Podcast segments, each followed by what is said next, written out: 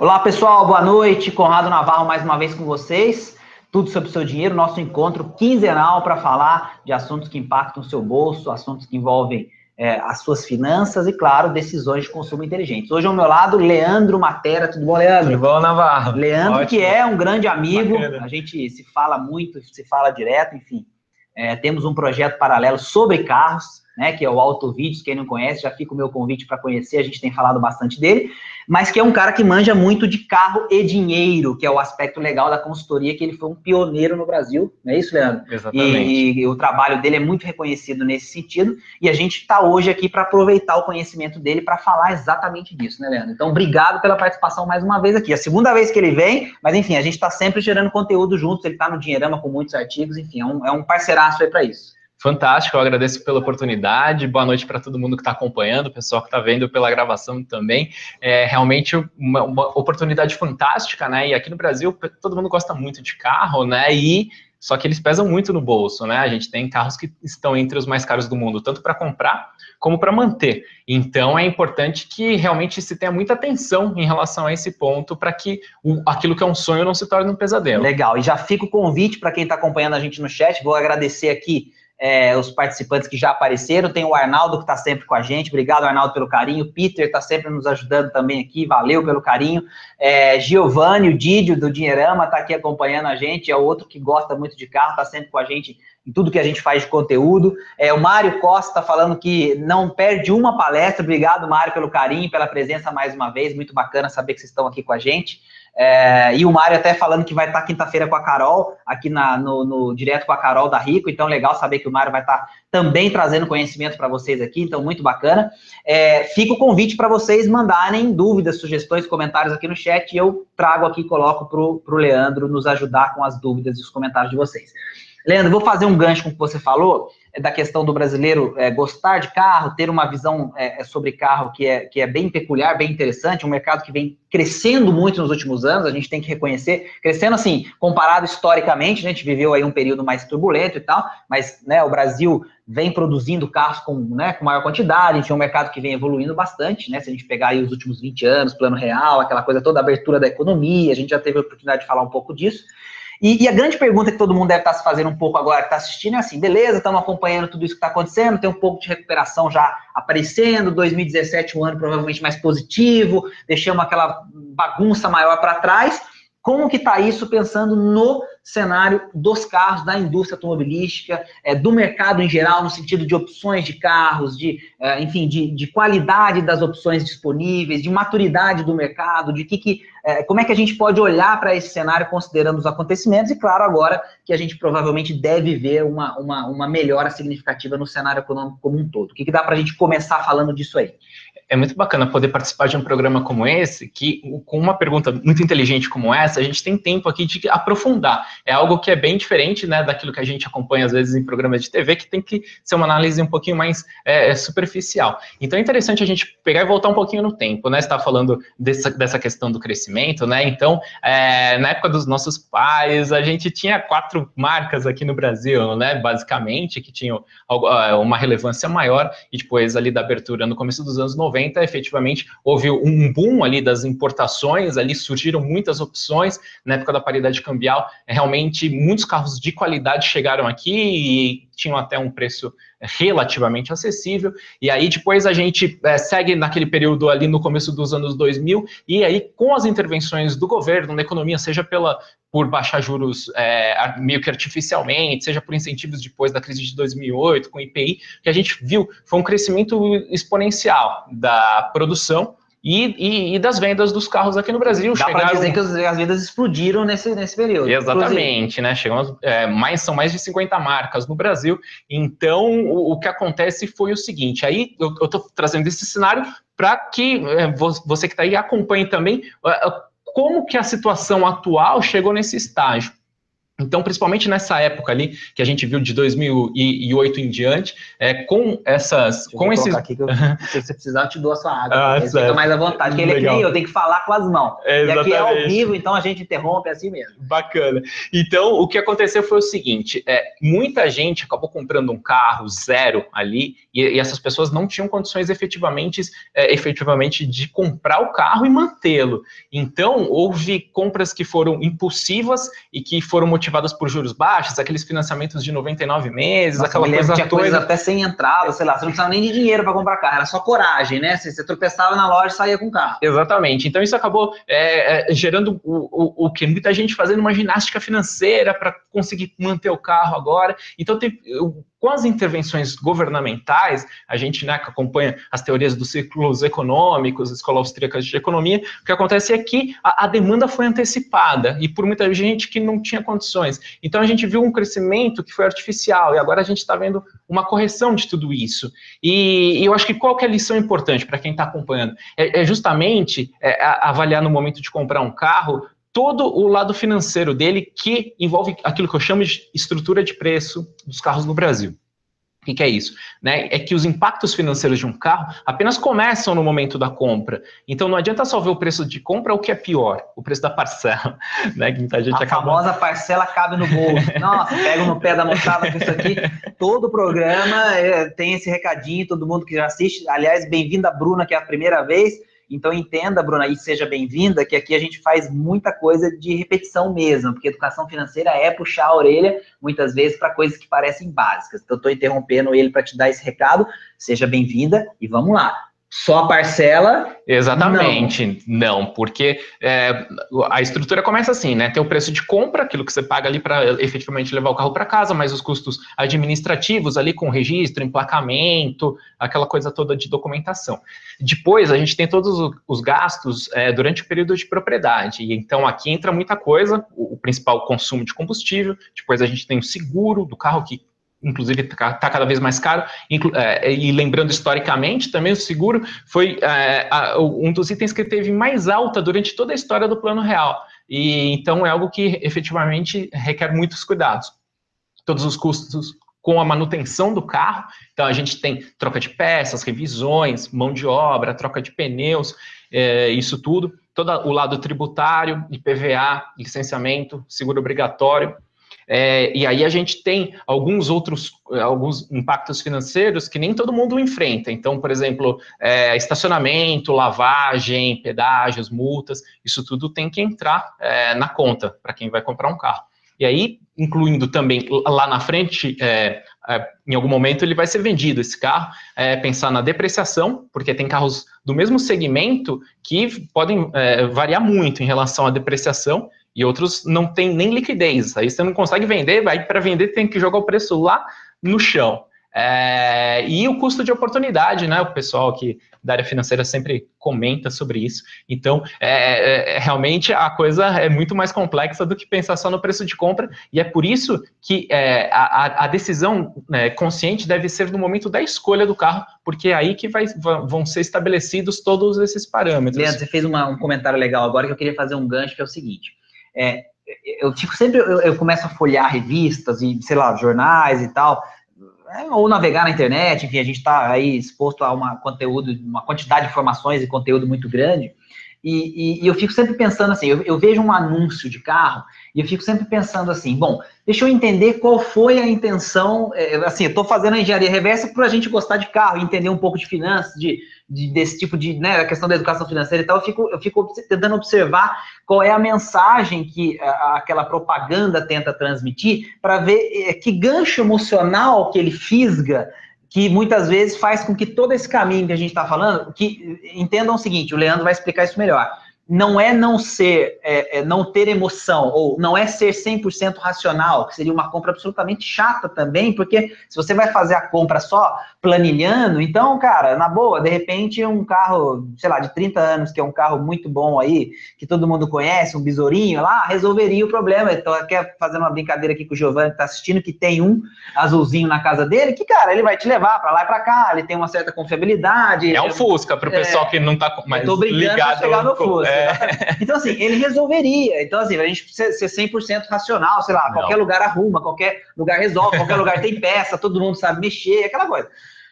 Então, eu fico olhando os anúncios e as coisas pensando, quer dizer, como é que é, é, é, esse pensamento em termos da comunicação? Lógico, porque aí existem os gatilhos emocionais, e aí trago isso para transformar num comentário para você é, usar a sua experiência, assim, como que a gente consegue, dentro desse processo, e aí acho legal você falar do seu, do seu livro digital, é, é o Como Escolher o Seu Carro Ideal, é, o, o, o que, que dá para a gente é, como dá para a gente equilibrar um pouco dessa coisa de valorizar esse aspecto mais subjetivo, mas ao mesmo tempo fazer uma compra racional, porque para muita gente esse assunto parece impossível, ou essa equação ela parece impossível.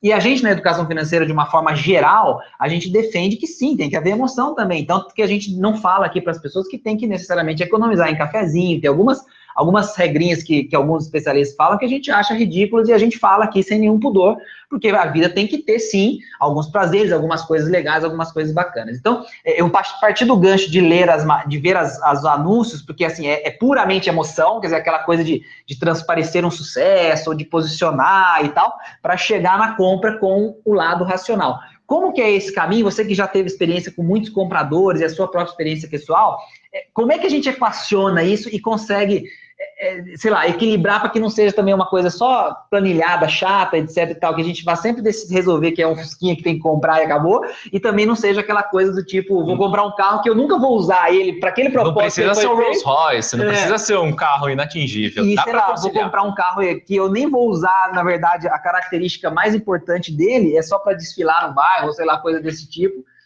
e, e, ele vai me custar o olho da cara depois na, na manutenção, na propriedade. Quer dizer, dá para equilibrar isso? Legal, aqui a gente consegue trabalhar por uma, série de vertentes muito interessantes que o Navarro levantou.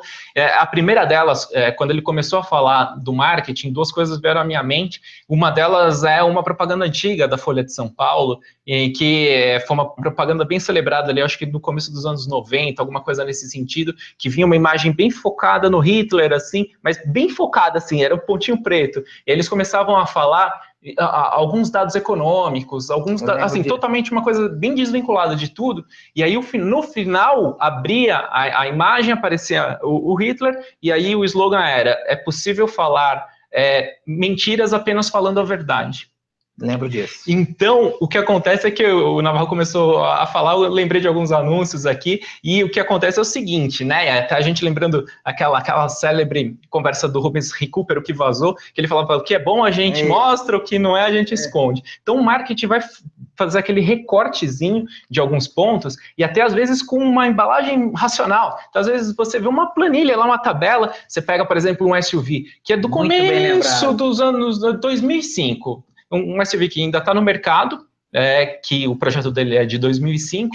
É, se olhar na tabela do Inmetro, ele é E no, no consumo, é a pior classificação de consumo, mas o que, que acontece? A, a, propaganda vem estabelecendo alguns comparativos dele com concorrentes, dando aquela impressão de que é a melhor opção, sendo que é um carro ultrapassado, que custa muito mais do que deveria, um carro que é gastão, mas isso não aparece no marketing. Então é por isso que é importante ter esse cuidado. E falando sobre o marketing, é interessante a gente é, fazer um comentário aqui também, voltando no tempo, nos princípios, vai ser bem, bem útil para você que está nos acompanhando, que é o seguinte, né? É, antigamente, antes da Primeira Guerra Mundial, principalmente, as compras eram feitas por necessidade. Né? E aí, depois dos esforços de guerra, as indústrias e tudo mais, é, os produtos eram feitos para durar e as pessoas compravam por necessidade. O que o pessoal começou a ver que aquilo ia gerar um excesso de produção. É, as pessoas compram o que precisam, as coisas duram e acho que, momento... que, eu faço esse negócio que está acumulando aqui, que agora o cara já comprou uma vez, não precisa comprar de novo. Né, Exatamente. Né, então, o, o, é, por uma, o foram adotadas várias estratégias do marketing é, com alguns especialistas na área de psicologia, sociologia, antropologia, e a ideia foi direcionar a matriz de consumo para os desejos e não para as necessidades, porque os desejos são infinitos e as necessidades finitas. Então, todo o marketing começou a ser trabalhado por, esse lado, e a gente começou a ter a obsolescência programada também, começou na indústria de lâmpadas. É, hoje a gente ainda tem uma, acho que ainda está funcionando a lâmpada de, a lâmpada de Livermore, alguma Isso. coisa assim, em Nova York, uma lâmpada que funciona desde 1910, ininterruptamente, é, pegar um pouquinho de Opa, água. água. Isso, Exatamente, é tem, que, é. tem que realmente combustível aqui. É. Então, o que acontece? As lâmpadas duravam, hoje elas não duram mais. E também nos anos 30, a gente começou a ter a, a, a defasagem em termos de linguagem. O que acontece? O design começou a ser um fator de, é, de obsolescência. Então, de repente, a gente olha para um carro ali que é um pouquinho mais quadradinho e fala: nossa, esse carro tá velho, esse carro já não, não é legal, o carro que tá velhinho só porque ele é quadrado, né? E hoje os carros têm as suas formas, né, mais arrojadas, com os vincos e tudo mais. Então, o, o que, acontece em relação a tudo isso? É que é, as pessoas esquecem das suas necessidades, são movidas pelos desejos e aí acabam fazendo algumas compras que não, não são as melhores é, que, em, em, tese, poderiam ocorrer. Legal, a gente vai, o Leandro vai retomar isso aqui, enquanto ele toma água, eu vou, vou é, comentar algumas coisas que apareceram no chat. É, a gente teve aqui o Eduardo Matos, não falei boa noite para ele. Eduardo, sempre com a gente também, obrigado pelo carinho. É, inclusive, o Rodrigo Arantes também está aqui, sempre com a gente. O Eduardo, inclusive, mandando uma mensagem interessante, falando que foi roubado. É, e que está na dúvida de comprar um carro ou voltar a andar de ônibus Uber, e ele fala que o problema generalizado da má qualidade de serviço, na ponta do lápis, ele já chegou à conclusão de que não comprar é a decisão mais inteligente. Nós vamos falar um pouquinho disso também, é, equalizando, claro, situações em que o carro é uma necessidade. O Leandro tem uma opinião bem interessante sobre isso. É, e também casos em que, sei lá, há um interesse genuíno, um desejo mesmo, a parte emocional, subjetiva fala forte. E ter um carro é uma coisa que é legal mesmo, que, sei lá, financeiramente não seja uma decisão absolutamente interessante. Mas assim, pô, o cara gosta de carro, e aí também tem um prazer, ele tem a coisa de, de curtir, enfim, tem, tem, outros aspectos que a gente defende, é. que a gente põe nessa equação também, né? É, e no, agora respondendo o final da pergunta do Navarro, como conciliar tudo isso, isso. então, né? É, é, como o Navarro falou, eu escrevi um livro, o Como Escolher o Seu Carro Ideal, é um livro digital, o site é o www. Eu vou colocar no chat aqui www.seucarroideal.com.br, mas basicamente no livro eu estruturei um método, que é um método que eu utilizo na consultoria e é o resultado de é, uma vida inteira é, de observação, de interesse, tanto pela área de carros, né? Agora a gente vai ter o Salão do Automóvel, eu fui a todos de, desde 1990, né? Não, não, não, perdi nenhum. Então é uma coisa que, coisa que vem desde criança e o interesse pela área financeira também vem de longa data. Eu já lia os jornais de economia ali no, quando criança mesmo. É, bom, então, para estruturar tudo isso, esse método de cinco passos a ideia é a seguinte: começar é, a escolher é, efetivamente tendo por base a necessidade, aquilo que eu falei agora há pouco. Então, focar no quê? Naquilo que você precisa, de que você precisa e o que o carro precisa oferecer para atender isso. Esse daí é o primeiro ponto, porque aí justamente a gente vai evitar alguns casos, né? Que nem é, eu acho que é interessante ilustrar uma tendência atual. É, a gente teve uma onda dos SUVs, né? E continua tendo os utilitários, os jipinhos, né? Que a gente vê tomando as cidades por aí, todo mundo querendo. É, eles cresceram muito e agora a gente está vendo uma onda das caminhonetes no Brasil e no mundo. E aí tem muita gente, é, a maioria das pessoas, que efetivamente não precisa de uma caminhonete. Principalmente se a pessoa mora num centro urbano, só vai levar a criança na escola, vai no shopping, aquela coisa toda. Aí vai ter uma caminhonete gigantesca, motor diesel 4x4, aquela coisa 4x4. Não, e aí 4x4, essa é outra brincadeira que eu faço com o Leandro. tipo assim, 4x4 para usar na cidade, sei lá, só asfalto, enfim outras coisas que entram dentro dessa reflexão que você está fazendo. Né? Exatamente, né? no Brasil não neva, né? Então não teria necessidade de um 4x4 na cidade. Então, agora, por que ah, não posso ter uma caminhonete? Pode, efetivamente, mas é, importan é importante ter é, em mente isso. Ela é feita pra, como utilitário para transportar carga.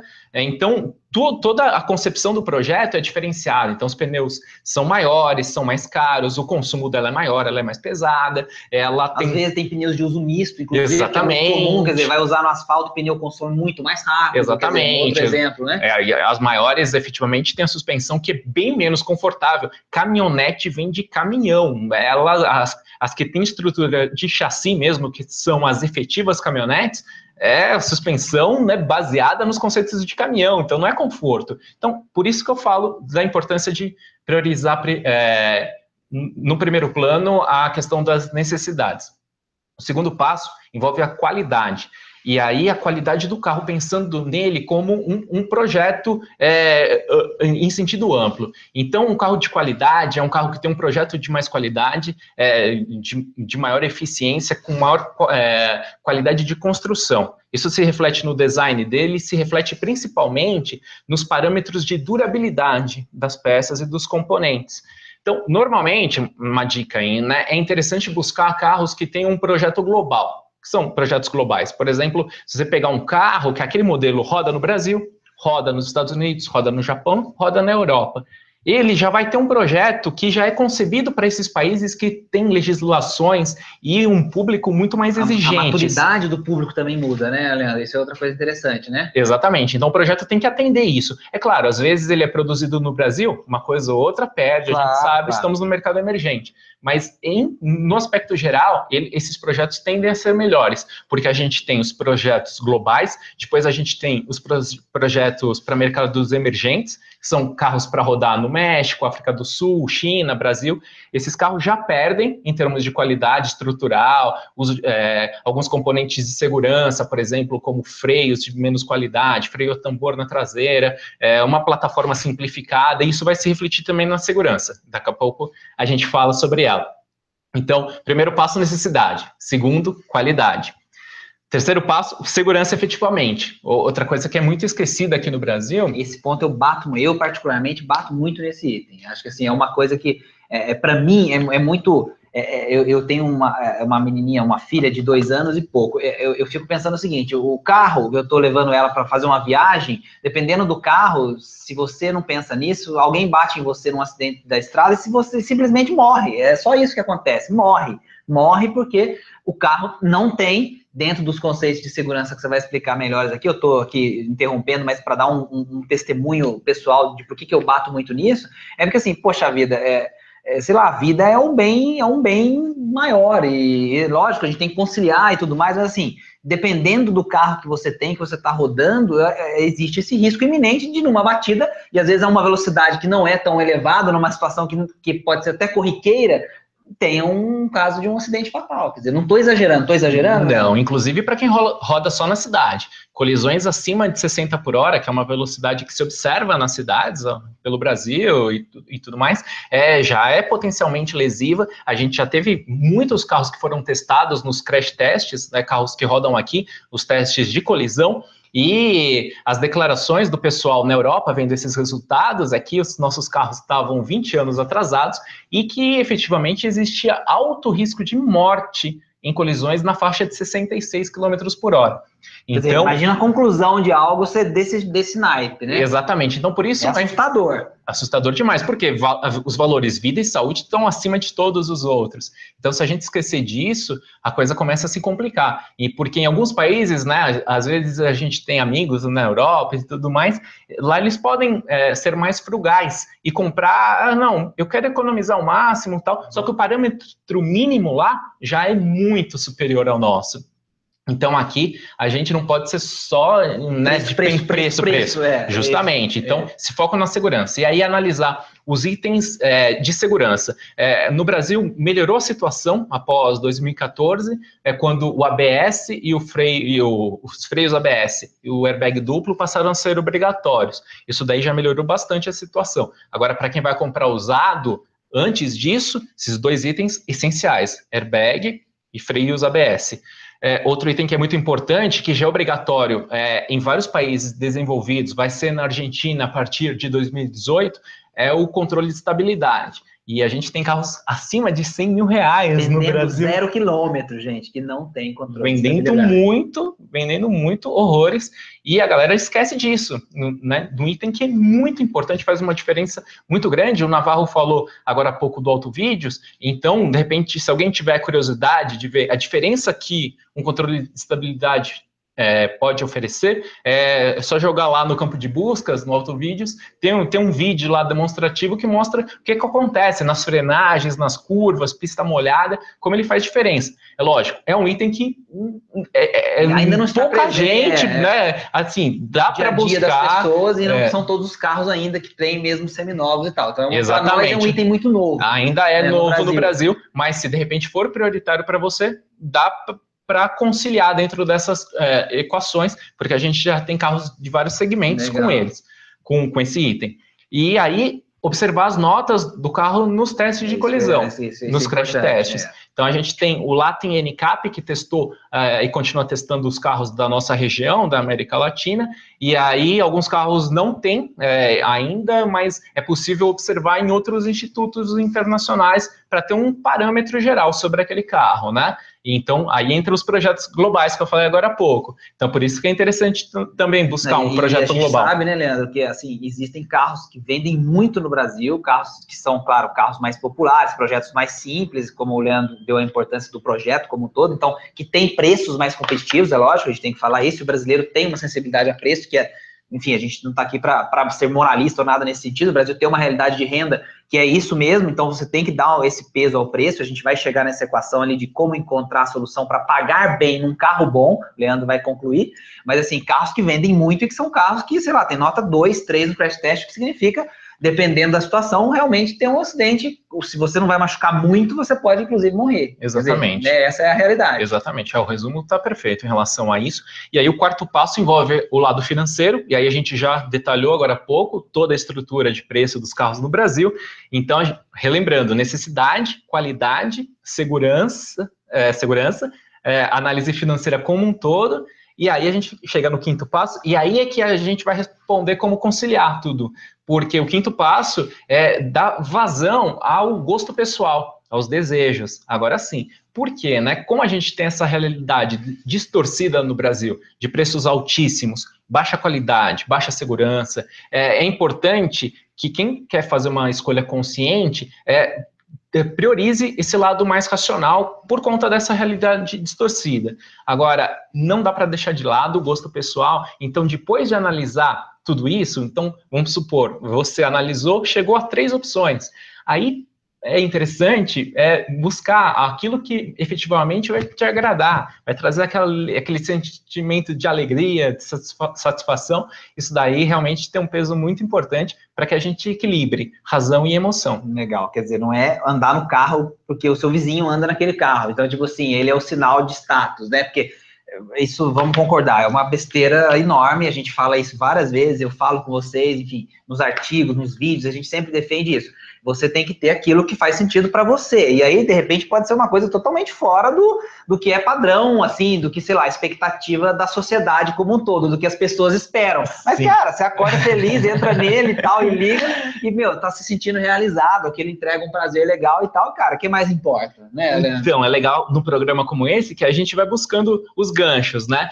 É, e o que, o que acontece? A gente falou agora há pouco daquela mudança da matriz da necessidade para os desejos. E um dos fatores mais importantes para isso foi o que? Vincular os bens à imagem pessoal, vinculação de bens a ego. E aí você cria os bens posicionais, que são bens né, que você tem para demonstrar o seu estágio social, o seu sucesso é, em termos de renda, de profissão. E aí a gente tem toda essa valorização do status é baseada em bens e transmitindo uma imagem que aquela pessoa quer passar para a sociedade. Então, é, a, a, percebam, né, como foi estruturado tudo isso, e aqui a gente consegue né, partir do, da origem e chegar à realidade atual, como não faz sentido efetivamente isso, e, e como isso é, pode trazer é, um lado lesivo muito grande é, para a pessoa que está atendendo prioridades que não são delas, e pagando muito alto por isso. Legal, não, e é interessante porque também lembro de outros casos, assim,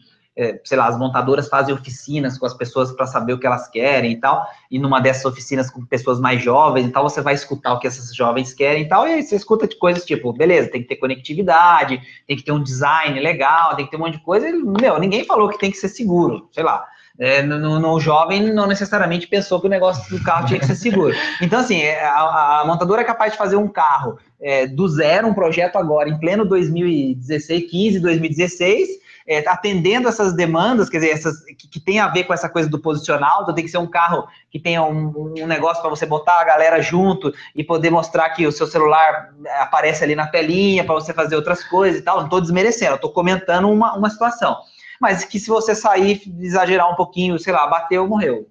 Quer dizer, isso em pleno ano 2015, 2016.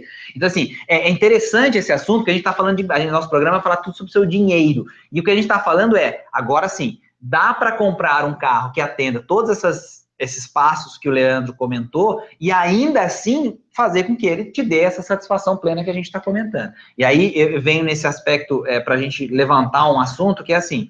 É, e, e, a discussão do tipo, tá, legal, entendi como eu devo fazer para comprar um carro, coloquei o link, inclusive, aqui é, para o pessoal é, do seu livro, é, como escolher o seu carro ideal. É, e é, a outra discussão que é assim, se a gente vai lá para o primeiro item, que é necessidade, pode ser que eu não tenha que ter um carro, e aí é legal que a gente já entre em algumas discussões que rolaram no chat, né? O Eduardo Matos é, é, mandou aqui pra gente, o Rodrigo Arantes, o pessoal alimentou uma conversa bem interessante, é, é, de, sei lá, de repente podemos chegar à conclusão, dentro do nosso perfil, dependendo das pessoas que estão assistindo, que ter um carro não é, do ponto de vista financeiro, vantajoso, e, pô, eu não tenho também um grande tesão em ter um carro, sei lá, a gente tá falando do desejo, da coisa de, de ter Quer dizer, faz sentido essa realidade nos grandes centros também é uma coisa que você está vendo hoje, Leandro? Como é, que, como é que você comenta um pouco isso também? Quer dizer, as gerações agora mais novas não estão tirando carteira, né? A gente brinca muito isso entre a gente, que eu fiz 18 anos para tirar carteira, tive que voltar no dia seguinte, porque tinha que ser 18 anos completos, então é 18 anos em um dia. É, tomei um chá de cadeira, tive que voltar depois, porque queria, porque queria, porque já dirigia, inclusive, e tal, né? É, ninguém vai me prender agora por isso, mas enfim, já comecei a dirigir muito novo, porque gostava, gosto e tal. Mas hoje a gente vê que é cada vez mais tarde esse movimento, né, Leandro? E as pessoas estão vendo que financeiramente não faz sentido e outras alternativas apareceram. Isso também é bacana, né? Quer dizer, isso entra dentro desse trabalho quando você faz essa essa dinâmica de ajudar as pessoas a tomar essa decisão financeira mais, mais apropriada. Exatamente. Uma das coisas que eu friso bastante também, é, coincide com aquilo que você defende, é, é o ponto de que cada pessoa tem que fazer uma análise pessoal, de acordo com sua realidade e é, da sua família, pensando nas questões de que no Brasil a gente tem é, realidades muito diferentes. Então, no Acre é uma necessidade, no Acre, para você ter uma ideia, eu atendi um cliente, eles precisam, às vezes, trocar de pneu, como em outros países que tem neve, trocar pneus para época de chuvas, dois jogos de pneu, uma coisa bem diferente, só para mostrar como tem realidades muito diferentes. Com neve, isso é muito comum. Né? Exatamente. Né? tem isso ali na garagem, é um serviço que o cara faz né, rotineiramente. Exatamente. Então, o período de chuvas lá é muito complicado, então para caminhonete precisa trocar os pneus para encarar ali do jeito apropriado. Então as realidades em grandes centros, é, inclusive há mais opções, hoje a gente tem o Uber e tudo mais, a gente vai chegar lá. Então, o, o, o, ponto essencial é partir dessas necessidades e, e, e seguindo esse caminho. Às vezes a pessoa é, realmente tem a necessidade, mas aí chega na parte financeira, ela não consegue conciliar de jeito nenhum.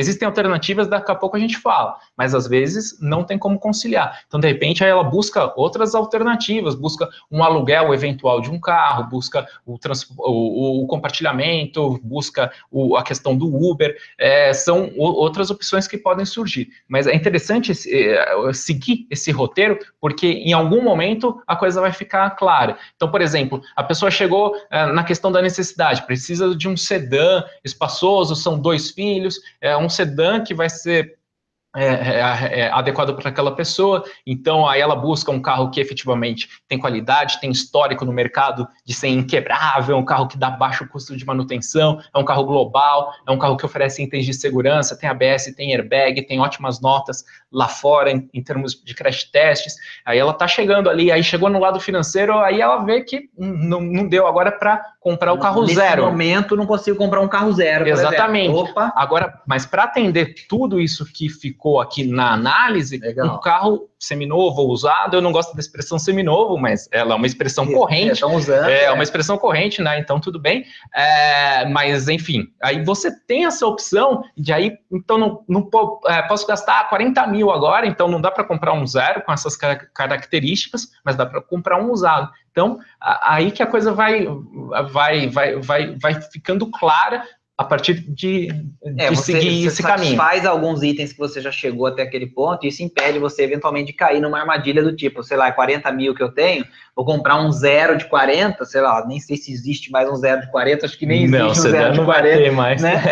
é, assim, os preços estão realmente loucos, mas assim, Aí você, você com essas, com esse trabalho que o Leandro está falando, você já elimina essa tentação também, porque você vai escutar isso de um monte de gente. Ah, peraí, você vai comprar um carro usado de 40, de sei lá, de 5, de 6 anos atrás, ou de 4, ou de não importa, porque ó, pega um zero, porque não sei o que quer dizer. A pessoa entende tudo de carro, sabe aqueles caras que entendem tudo de carro? palpiteiro, o famoso palpiteiro. O mesmo, o mesmo, tanto que ele entende de culinária, de futebol, de no churrasco, ele sabe dar todos os palpites, Exatamente. mas ele não faz nada. Exatamente. Então, assim, é, é, é, legal porque com os passos você vai criando essa, essa, essa vamos dizer assim, né, esse, esse checklist mesmo, e aí fica mais fácil de você chegar na decisão consciente, mas sem necessariamente abrir mão das coisas que são importantes. Né? Eu acho que esse é um grande trunfo legal da, da metodologia que você criou, e principalmente da, da, maneira como você enxerga a compra de um carro, quer dizer, levando esses, esses aspectos em conta. Né? Exatamente, e aí também não indo para o outro lado, que, ah, então eu vi tudo isso, mas só tenho carro de 100 mil agora para ah, atender sim. isso, então vou me endividar? Aí é que a, a coisa vai, vai, ficando interessante mesmo, porque vai, vai ficando claro qual é o melhor caminho. E aí cada pessoa faz a sua análise de acordo com as suas prioridades, essa realidade toda, e aí consegue conciliar de um jeito interessante. E, e, e a gente estava falando de Uber, dessas possibilidades, né? Então, nas cidades grandes, hoje, efetivamente, é uma opção interessante, os custos para os passageiros, efetivamente, são muito baixos, quando a gente observa, Inclusive, compara... concorrentes, eu usei, por exemplo, hoje, para chegar até aqui, o Cabify, que é, é uma alternativa para o Uber aqui nos grandes centros, está aparecendo, São Paulo, Rio, etc., e foi um serviço sensacional, é mais barato que o Uber. Então, assim, não estou aqui, não é propaganda, estou dizendo que existem, dentro dessas alternativas de compartilhamento, também surgindo outros concorrentes, o que, o que só gera para o usuário também mais alternativas. Quer dizer, você teria o táxi, você tem o Uber, você tem o Cabify, sei lá, outros aplicativos de carona, enfim, tem muita coisa que poderia ser, por exemplo, parte dessa solução que você está falando. Exatamente. Essa semana aqui alguém publicou no Medium, né,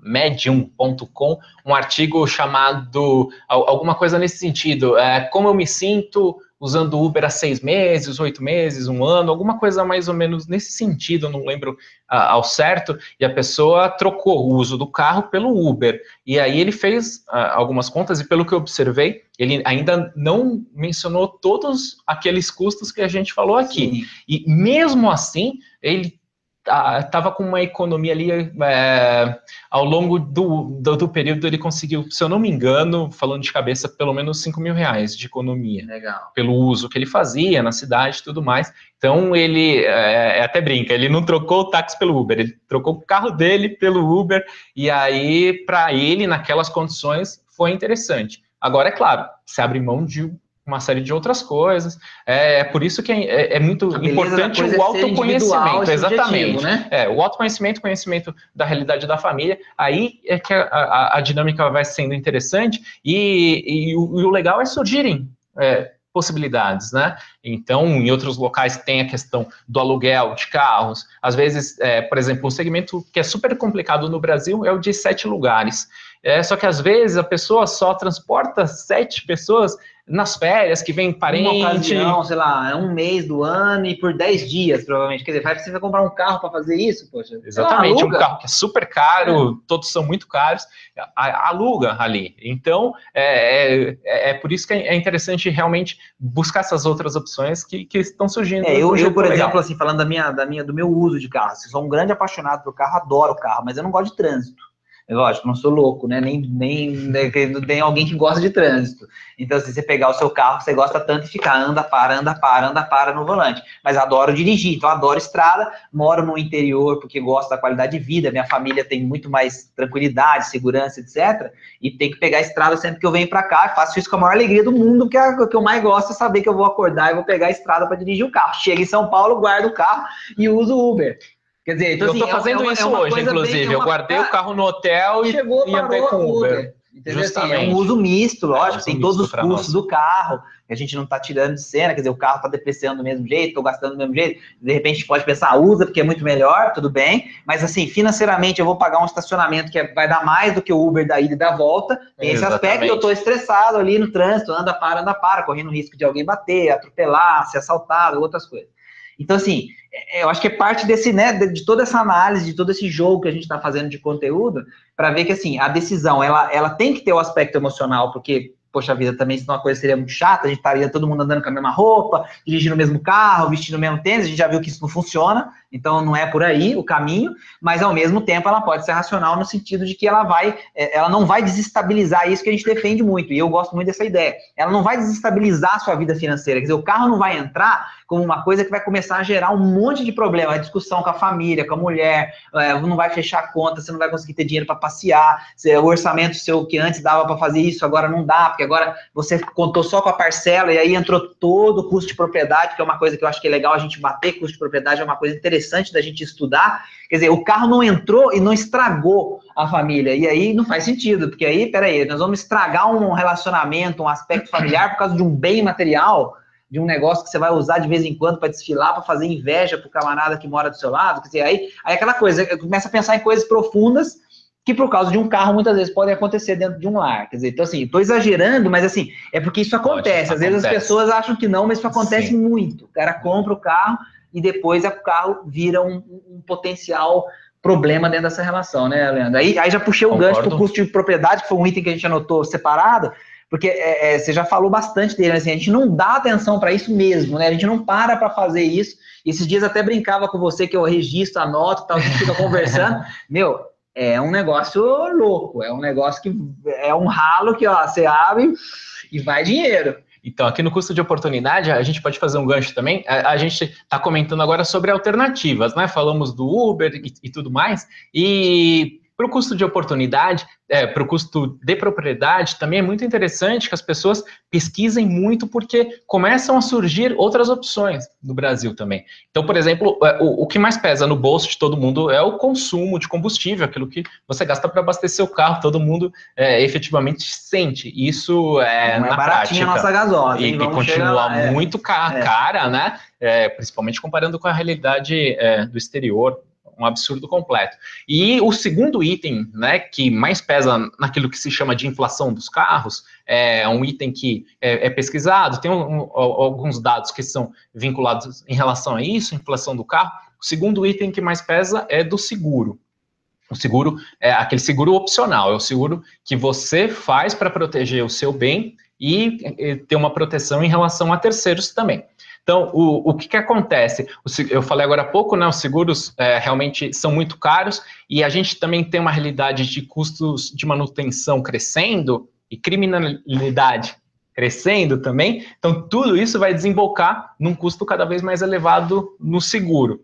E aí, é, e o seguro é um item que é absolutamente indispensável. Tem que fazer. Tem que fazer. Tem que fazer, tem que fazer, tem que fazer. Todo programa também, artigo, eu falo isso. Tem que fazer. E o que acontece? Dado alarmante aqui o número, apenas 30% dos carros no Brasil têm seguro. Rodam com seguro. 30%, 3 de 10, uma coisa impressionante numa é, realidade enorme de numa batida corriqueira um dos carros não ter seguro, chance muito grande. Exatamente, numa realidade dessa, carros dos mais caros do mundo, país com níveis de criminalidade dos mais altos do mundo e carro sem seguro. Não faz sentido nenhum. Agora, mesmo para a pessoa que de repente fala, não, eu tenho um carro e se eu perder, não tem problema. Hum, eu assumo esse prejuízo pelas minhas questões pessoais, eu assumo, não quero ter seguro.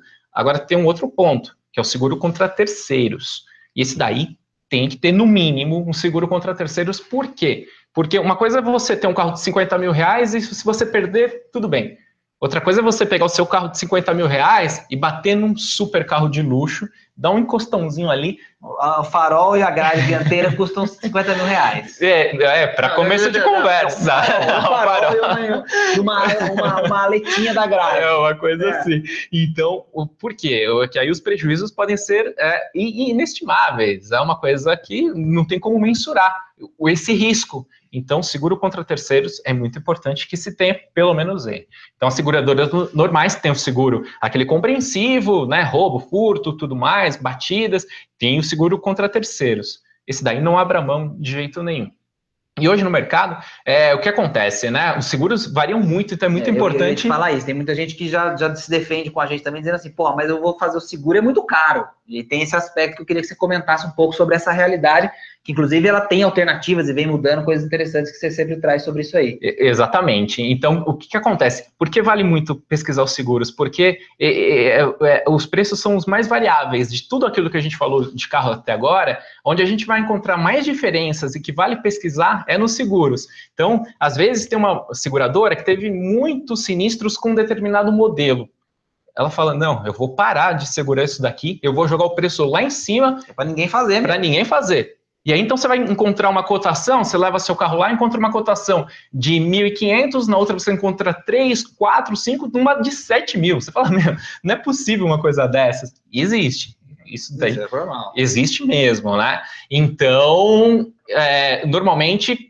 por a maioria do mercado, com, é, fica, fica assim, várias opções, né? E é interessante pegar uma seguradora de primeira linha também, algo Importantíssimo. que é, que é importante, né? A gente está falando de seguro. É, você, quer, você, quer, você quer, sei lá, aconteceu alguma coisa e você quer que exista a resolução do caso também, para você não, né, não virar, o problema não virar outro problema maior. Então você tem que ter um certo cuidado na escolha da seguradora também. Acho que isso é fundamental. Exatamente. Agora, é, o que acontece é que às vezes muitas seguradoras acabam marginalizando alguns carros e alguns níveis de público, alguns, algumas localidades que tem muitos sinistros pelo CEP e tudo mais. Às vezes a gente conversando com clientes, às vezes, ah, de uma região, de outra, fala, nossa, esse carro ou não vezes, consigo ou às vezes a pessoa aqui. precisa ir para aquela região para trabalho ou passar para aquela região. Quando ele Exatamente. menciona isso, Aí, aí o seguro aí ele fica, aí insano. fica, exatamente, a palavra é muito bem colocada, fica insano. Ah, carro tal, não sei o quê, o carro de 20, 25 mil, seguro de 7 mil reais, é impossível. Isso ninguém consegue pagar.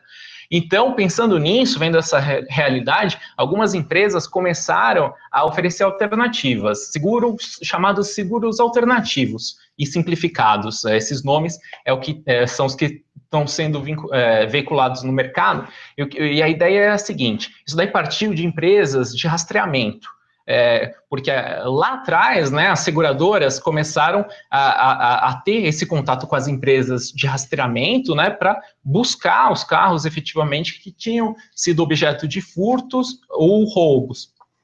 E essas empresas é, de rastreamento, elas conseguem ter um percentual muito alto de sucesso, é, na faixa de 85%, chegando até 90%, números realmente extraordinários. E algumas dessas empresas começaram a observar é, que existia um público marginalizado nas seguradoras e, e, e que estava havendo uma carência ali. Então, por exemplo, a Ituran, que foi a pioneira nesse segmento, ela começou a oferecer há alguns anos um seguro simplificado, que a ideia é de oferecer o rastreamento do carro vi- vinculado com um seguro. Então, se a pessoa teve o carro roubado ou furtado e não foi encontrado, ela tem um seguro contra a perda total daquele é, do contra- seguro contra o roubo Sim, e o sim, furto, né? sim, o seguro patrimonial em Sim. relação àquilo. E aí, conforme esse produto foi atingindo o mercado, é, por um custo muito mais barato do que Porque o, seguro a, a normal. recuperação é muito maior, quer dizer, Exatamente. questão de conseguir recuperar isso barateia, né? Exatamente. O risco da operação diminui para eles muito. Só que é simplificado. O risco de Sim, colisão, de claro, acidente claro. fica com Claro. o consumidor. Aí tem, aí tem os a parte, coisas que você vai, Exatamente. vai, vai montando junto com, com, com esse seguro que você comentou de, né, de Exatamente. ou de, né? Legal, aí o, o consumidor consegue configurar. E o que, que acontece? Como é, é- é estabelecido dessa forma, não há uma análise de perfil de risco para essa contratação. Então, é, informando o modelo de carro, basicamente o ano, é, consegue, é, é possível estabelecer uma cotação genérica e que normalmente tende a ficar muito mais barata do que das seguradoras tradicionais. Então, hoje, isso daí já acabou sendo seguido por outras empresas, como Car System, é, é, Sigo, Positron. É, então, a- é importante a gente falar disso, por quê? Porque vão surgindo alternativas. Como você colocou, no custo de propriedade, esse é um dos itens que mais pesa. Quer dizer, depois do uso tradicional ali, combustível, etc e tal, o seguro tem um peso bastante considerável. Exatamente. E a gente nunca recomenda que se ande sem seguro. Então, é um dos itens que merece essa atenção para essa pesquisa ser muito bem feita. A gente está falando essencialmente de garantir a proteção patrimonial e, e, e, logicamente, de terceiros, como o Leandro falou, que eu acho que isso é muito importante frisar mesmo. E ele falou no caso de, às vezes, você bater num carro, mas existe o caso de envolver até vida, sei lá, um acidente que, que você Claro. precise sei lá, a pessoa vai ser internada, vai ter uma cirurgia, ou vai ter alguma coisa que vai ser feita, enfim, quem paga isso, o que aconteceu, se você for o responsável pela batida, existe um, um, compromisso também de você arcar com essas, com essas decisões de danos, enfim, de outras Exatamente. coisas interessantes que tem que, tem que ser pensado. Então, Mas o seguro é esse ponto que também é muito caro na manutenção do carro. Claro, com certeza. Então, esses produtos vão surgindo e vão sendo aperfeiçoados, que o Navarro falou, dá para acrescentar proteção contra terceiros, terceiros, que a gente falou agora há pouco, que era essencial, aí de repente a gente fala do simplificado e fala, nossa, e, e o terceiros? Dá para incluir também. E aí, será que fica mais caro do que um normal? O, a, pelo sucesso desses produtos no mercado, a tendência é que realmente fique mais barato. É claro que é o caso de se pesquisar com muita atenção, fazer esse comparativo efetivamente bem estruturado, mas é, é, é legal realmente buscar alternativas para que o seu orçamento fique de um, de um jeito mais interessante para, inclusive para quem tinha seguro e às vezes hoje está tendo dificuldades, pode ter uma, uh, essa opção mais simplificada. De repente, volta para o seguro lá na frente. Eu, eu ia complementar, assim, agora para a gente conseguir na, na, na, na escadinha dos, dos, enfim, dos custos de propriedade e tal, mas é que eu me lembrei de uma figura que eu sempre gosto de comentar, principalmente quando eu estou com o Leandro para a gente conversar sobre carro e, e, e dinheiro, né? Quer dizer, o aspecto financeiro do carro também mas assim, algumas figuras que, que compram um carro, assim, aí, aí vão naquele item do desejo com muito mais vontade, né? No, no quinto passo, aquilo acaba sendo maior do que os demais, compra um carro, você fala assim, poxa, legal, o cara comprou aquele carro, legal, tudo bacana. E aí o cara tem um segundo carro bem mais simples, popular, etc, não sei o quê, e aí aquele um que ele comprou, legal pra caramba, fica parado na garagem e o cara anda no dia a dia com o outro, cara, eu, eu, eu, eu não consigo entender. Porque assim, o cara comprou, sei lá, um carro que é seguro, e tudo bem, pagou caro pra caramba, porque é um desejo, é um gosto, não sei o quê, mas o carro fica parado. Quer dizer, aí Estou fazendo gancho porque entra a depreciação e o custo de oportunidade, são duas coisas que a gente geralmente não discute muito no, no, âmbito comum das conversas de carro, mas que, pô, ele já gastou o dinheiro, que poderia estar sendo usado para outra coisa, e aquele carro parado na garagem, por mais que, sei lá, ele vai estar num estado melhor do que outros em algum momento que ele for vender, o carro está depreciando do mesmo jeito. Quer dizer, qual o sentido de ficar ali também um carro parado sem usar, e ele vai gastar com o IPVA do mesmo jeito, ele vai pagar outras coisas. Tem essa figura também, né? Tem, tem, essa, tem figura. essa figura. Mais extrema, mas tem a figura. Exatamente. É, ela pode ser atenuada um pouco em cidades que, em que tem uma criminalidade alta, para as pessoas que têm um perfil que efetivamente precisam de mais segurança pessoal né, é, em relação à criminalidade.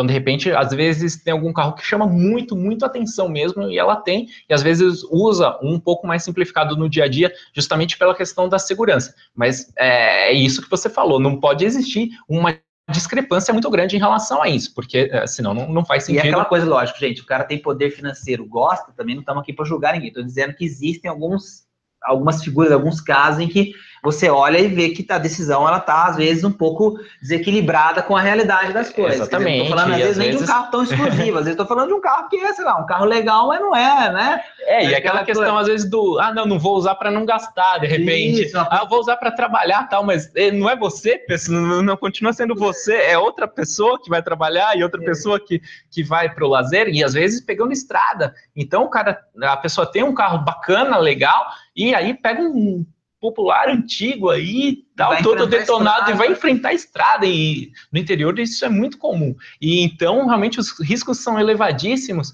e algo que expõe a vida, expõe a segurança e, e acaba sendo. E, e a, o próprio conforto da pessoa, ela abre mão disso. Sem dúvida. Né? Aqui, deixa, em relação deixa eu fazer uma sentido. passada aqui, que a gente já está cinco minutinhos de terminar. Olha só como é que é legal. A gente aprofunda rápido, bastante. Nossa. Temos cinco minutos para as nove horas. Muito legal. Então, vamos é, no jogo aqui, rápido Vamos agora. lá. A Bruna falou uma coisa bacana aqui, que é a primeira vez que ela participou. Deixa eu dar uma boas-vindas também para o Beto Lemes, que falou que é a primeira palestra. Obrigado, Beto, pelo carinho, pela presença aqui.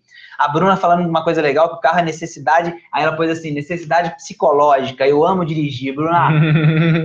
Tamo junto aqui, ó. E o Leandro Bacana, também tá isso cara, é fantástico, é sensacional. legal. A gente certeza. tem né, muita sensação de liberdade. Eu tenho muito isso, experimento isso, acho legal pra caramba. Tô num carro, um carro que eu gosto, um carro legal. E, enfim, a sensação de sair de um lugar e para o outro, é uma coisa legal. Acho que é isso, isso se perdeu muito. É, assim, essa com, questão com, da né? liberdade para virar um estorvo, isso é muito isso. ruim. E acho que a gente precisa preservar isso. É. A gente fala de um monte de questões aqui que a gente né, não gostaria de falar de tudo isso, mas é a realidade do Brasil. Então, como a gente tem esse histórico de vida e tudo mais, a ideia era transmitir esse conhecimento para ajudar as pessoas para que elas consigam ter o melhor possível. É, então, não, bacana o objetivo a gente é esse falando mesmo. isso, que muito assim, legal, Bruno, esse tipo de coisa. Acho Fantástico. que isso é, é bem legal. A gente gosta muito. Teve uma discussão bem interessante sobre consórcio também uma pessoa já foi ajudando a outra, o Mário conversando com o Beto, enfim, tomar cuidado, e o Mário, inclusive, já deu dicas excelentes aqui para o Beto em relação ao consórcio, taxa de administração, seguros que são embutidos no meio do processo, tomar cuidado com isso, lembrar que, o consórcio nem sempre você sai com o carro na hora, aí teria a figura do lance, então, considerar alguns aspectos também que, que claro, pode ser mais interessante do que o financiamento, mas tem que, tem que se avaliar com cuidado, e, e o Leandro também, dentro do, do, da, da, da, ideia de discutir os aspectos financeiros, também fala muito sobre essas questões, financiamento, consórcio, etc. A gente discute isso com profundidade também nesse trabalho. Não, Eu acho que é uma, uma coisa legal, manda ver. Não, bacana. Eu estou vendo ali o, o, Eduardo Matos comentando de usado ah, ali, sim, e, a, e, a, gente falou da alternativa, mas isso. não falou a dica, que é interessante legal, falar sobre isso. Eu tenho uma visão bem diferenciada em relação aos carros usados, que é o seguinte, tem até o artigo no Dirama para aprofundar. E o título é Carros, é bom comprar um bom usado. E esse joguinho de dois bons é, é, se refere ao seguinte: primeiro, bom é comprar um bom carro em termos de qualidade, de projeto, de tudo mais, aquilo que a gente falou é, quando disse da qualidade do carro. Então, primeiro bom é esse. O segundo bom para comprar usado é que ele esteja num bom estado de conservação, num excelente estado de conservação. Então, é, é interessante não priorizar o preço aqui. É melhor pagar, ah, digamos, 10% acima da tabela FIP um caso ilustrativo, do que pagar 20% a menos, por quê? Aí você está comprando é, o barato que sai caro. Você comprou o carro ali, você diz para todo mundo que economizou, mas aí você vai trocar quatro pneus, vai ter que trocar um compressor, compressor do ar-condicionado, é, várias coisas ali que. É, em, pode ser uma caixinha de surpresa, tempo, né? Exatamente. Então, o, e o que é um bom um, um, carro bem conservado? Um carro que teve toda a manutenção preventiva realizada, todas as revisões, um carro que nunca bateu. A ideia é buscar isso daí, é, preferencialmente de único um carro que rodou entre 12 a 13 mil quilômetros em média por ano. Alguns fatores assim, quilometragem é, não é um fator é, assim fechado, Sim. é só um parâmetro geral. Condições que ele rodou, exatamente. O carro mais usado em estrada, por exemplo, que é bem interessante, porque o desgaste de todo o conjunto é muito menor. Exatamente. Desse tipo, né? É, então, é bom comprar um bom usado, o artigo vai trazer mais dicas para vocês. legal. O Goiano fez um comentário, o Goiano também, não sei se já participou dos outros, mas o Goiano é, não lembro de ver o seu usuário, então se é a primeira vez, Goiano, obrigado pela participação aqui, falando sobre é, explicar por que, que o nosso subconsciente gera uma necessidade que não condiz com aquilo que a gente está precisando de verdade, se tem um viés, alguma coisa de psicologia econômica, cultural, apelos é, é, consumistas. A gente falou um pouquinho disso, Goiano, antes, então, eu não sei eh, se você pegou, a gente falou um pouco da evolução do marketing, da coisa toda, vou sugerir para você assistir, porque a gente já está no nosso horário para fechar, assistir, vai passando mais rapidinho se você quiser para chegar, mas a gente discutiu muito esse aspecto, da mudança, principalmente em relação a como as pessoas compram, e aí, claro, em como as, as empresas passam a tentar vender as coisas para a gente, passando da necessidade para o desejo, né? O Leandro explicou isso muito bem, necessidade é finita, o desejo não, então a gente foi um pouco por esse caminho, convido você a assistir um pouquinho desde o começo, que você vai ver que foi bem interessante esse, essa discussão aqui. É, e aí, é, deixa eu ver, a Bruna comentando que para comprar um usado tem que garimpar bastante, enfim, coisas que você falou aqui, muito importante. É. é o esforço que vale a pena. É Exatamente. o tipo da coisa que lá na frente vale a pena. O T. Harv Eker, no é, Segredos da Mente Milionária, ele fala é, que tem coisas né, que, que são difíceis agora, mas que compensam lá Deixa na frente. Deixa eu pegar é, uma, é, um gancho que a Bruna e o, Eduardo falaram, a gente já está tá no nosso tempo, mas é legal, a gente acho que dá para a gente passar só um pouquinho de alguns minutinhos para falar disso um pouco. É, eles falam, eu escuto muito isso, Leandro, é, medo de comprar o carro usado. Imagino que é uma coisa normal também que você escuta. É, é você já deu um pouco da resposta ali, quer dizer, tentar procurar anúncios de particular, carro que é de único dono, quer dizer, mitigar um pouco, principalmente, não sei se você compartilha essa visão, eu tenho uma sensação, assim, não a gente não pode generalizar de jeito nenhum, mas que quando a gente vai numa loja de usados ou numa coisa, eu não sei, é, a sensação que eu tenho é que, assim, é que tem um monte de bombas relógios ali, que os caras deram uma disfarçada. Eu tô, tô, tô sendo gentil, né? Eu sei, você tá rindo que eu tô sendo gentil. Mas a gente já se conhece muito bem. Então, quando ele faz isso, é porque eu tô sendo, assim, bem suave. Mas, assim, Sabe, o cara deu aquele tapa e deu uma pintadinha, fez não sei o quê, na verdade você leva, aí pum, aquela caixa de Pandora explode e as surpresas começam a aparecer. Não estou generalizando, estou dizendo que infelizmente existe essa cultura do, do, do Gerson, né, do passar para trás e do querer sacanear quando a gente fala de uma loja. Então, como que a gente mitiga isso? Acho que é legal dar mais um, um nó nesse, nesse tema do usado para tentar tirar esse medo, quer dizer, de encontrar um bom usado, como você fala é, encontrar um bom carro usado para comprar. Exatamente, é procurar se cercar ao máximo de critérios para selecionar e realmente algo que dá trabalho, mas que vale a pena. A gente falou da, dos custos altos e da depreciação elevada. Então, comprar um bom usado é comprar mais valor por menos preço, usar aquela depreciação que foi alta e, e para poder comprar algo que tenha muito mais valor agregado é, dentro da realidade brasileira. Então, é, lembrando que no capitalismo tudo é uma relação de risco-retorno. Então, eu posso afirmar com certeza que para a maioria das pessoas é interessante é, assumir um pouquinho mais de risco, porque a compensação é muito alta.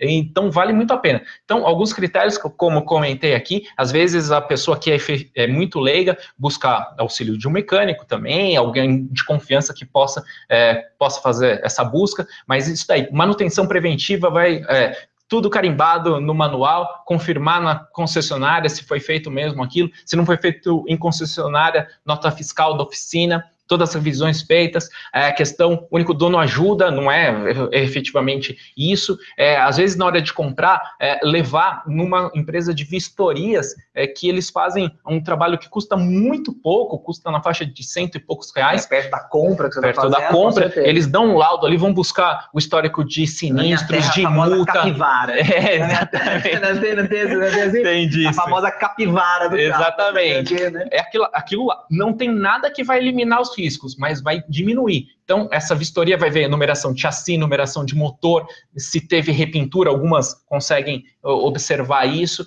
E aí, aí tem a questão do olho, observar o nível de desgaste, se algumas peças condizem com a quilometragem. Isso, então, legal. o carro com 30 mil quilômetros, aí você olha o volante tudo desgastado, o câmbio dizer, tudo não faz sentido. Voltaram o odômetro. Exatamente, já trocou pneus, então, pera lá, era para estar Que com o pneu original. faz, né? Aquela coisa, né? Exatamente. Então, pô, o cara deve, deve dar uma sacaneada no carro também, tem tudo isso, né? Exatamente. Então, ter o olho clínico ali e, e realmente buscar selecionar, às vezes, anúncios que mostram fotos mais específicas. É, é, quem tem um, um bom carro vai dar mais informações, vai Isso falar. acho- essa dica eu acho bem legal. Exatamente, eu gosto de pegar aquele anúncio que o cara fala um monte de coisa, olha, nunca bateu, não sei o quê, tá, blá, blá. E, enfim, depois você confirma, claro. ótimo. Mas isso tudo vai juntando, vão juntando alguns sinais, e aí, na hora de fechar tudo, pode auxiliar.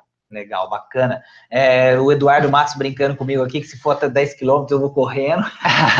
é bem por aí mesmo, Eduardo. É isso aí, cara. Mas, mas não, eu gosto de carro, tá? Então, assim, eu não sou do, do só do a pé, não. O Leandro já me- conhece bem, sabe que eu gosto de carro, gosto de correr também. Mas ele vai de todo jeito, o Navarro aqui nada para, nada, Nada para esse para. cara aqui, ele vai de qualquer jeito. É só você onde que tem que, onde que, tem que estar. Ele vai chegar, estar, ele né? vai chegar, vai chegar a pé, vai chegar de barco, vai chegar voando, de, de algum jeito, pendurado no helicóptero, ele chega. Ah, bem legal isso, bacana. Gente, deixa eu agradecer o carinho, Rodrigo Santos também que mandou, falando de necessidades e condições, então o carro usado requer atenção. A gente, enfim, a gente tentou exatamente mostrar isso. É, é um roteiro legal, que é o, o como escolher o seu carro ideal, o material que o Matera é, tem, que é muito bacana, que a gente já convidou vocês a conhecer. Mais do que isso, entender que o racional e a emoção precisam estar constantemente sendo discutidos, então não é uma compra 100% racional, não é uma compra 100% emocional. A educação financeira está nesse meio, quer dizer, a gente está falando de educação financeira. Parece, parece um programa de carro, mas a gente está falando de qualidade de vida, de estar satisfeito com a decisão, de uma decisão que não acaba com as outras coisas boas que você vai fazer no seu orçamento, enfim, tem tudo a ver com educação financeira, tudo a ver com o seu bolso, que é o objetivo que a gente se propõe. Exatamente, no momento que a economia ainda continua muito mal, continua patinando, é, o pessoal estava estimando uma recuperação mais rápida, eu acho que ela vai demorar um pouco mais, teve muita desindustrialização no Brasil, então não dá para ser tão otimista assim, pode ser que a gente tenha chegado no fundo do poço e comece a recuperar,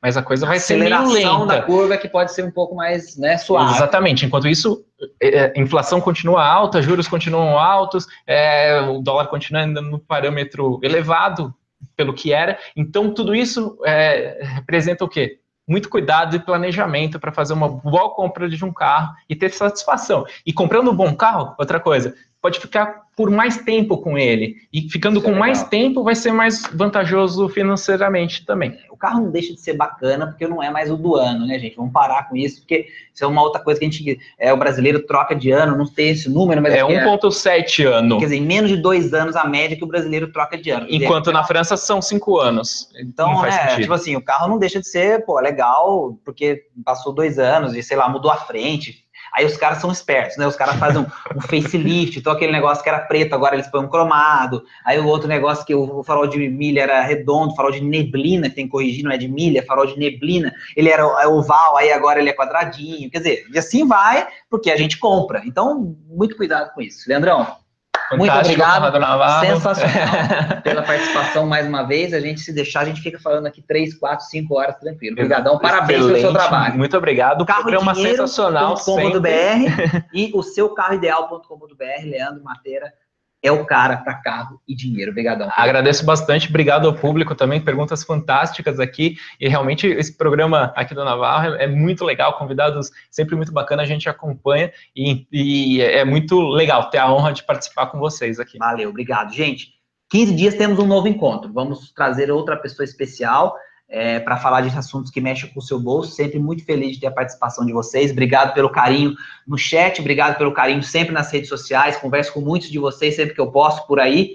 É, fico muito feliz de fazer esse trabalho. Espero que tenha agregado valor para você. Daqui a 15 dias a gente se vê. Valeu, até lá, um abração, tudo de bom e compre o seu carro com inteligência financeira, Leandro Matera, na cabeça. Valeu, até mais. Valeu, Valeu tchau, gente, tchau. Até mais, um abraço.